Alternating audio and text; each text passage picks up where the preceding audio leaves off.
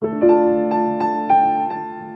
ponto de partida é virtual, uma oficina de escrita criativa cuja atividade acontece quase integralmente online. A sigla ECON, da página de Facebook que lhe está associada, vai buscar as iniciais a Escola Criativa Online e define-se como uma escola de escritas. Em simultâneo, uma pequena editora que se apresenta a si própria como informal materializa a iniciativa em pequenos livros de menos de 20 páginas, assinados por alguns dos autores ligados ao projeto, de Cristina Drios a Ana Margarida Carvalho.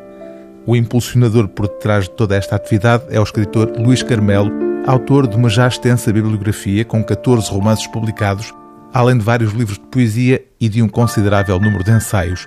Luís Carmelo gosta, aliás, de cruzar géneros, contaminando a poesia com uma pulsão ensaística e dando aos romances um caráter poético. Na microeditora que dirige, Nova Mimosa, Luís Carmelo publica, a partir do ensaio de George Steiner, A Poesia do Pensamento, o poema Ofertório em Dez Andamentos, que termina assim: Ao arranhar a superfície, detectou a imortalidade. Nada que trouxesse do avesso, como na metafísica das garras, e de frente, como os veículos que ascendem nos olhos de um gato, dissolveu os fluidos através dos quais falou e escreveu.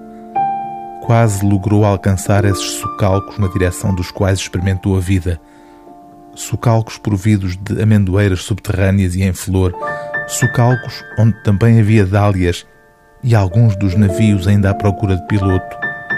Por isso se referiu ao mar através de acordes que lhe eram estranhos. Por isso fez de cada bulbo a menos uma palavra. Por isso lavrou tanto amor baldio. Por isso lavrou tanta indumentária para os mesmos refúgios, desgelando breus e sem jamais esquecer a fricção das espadas. O livro do dia TSF é Ofertório, de Luís Carmelo, edição Nova Mimosa.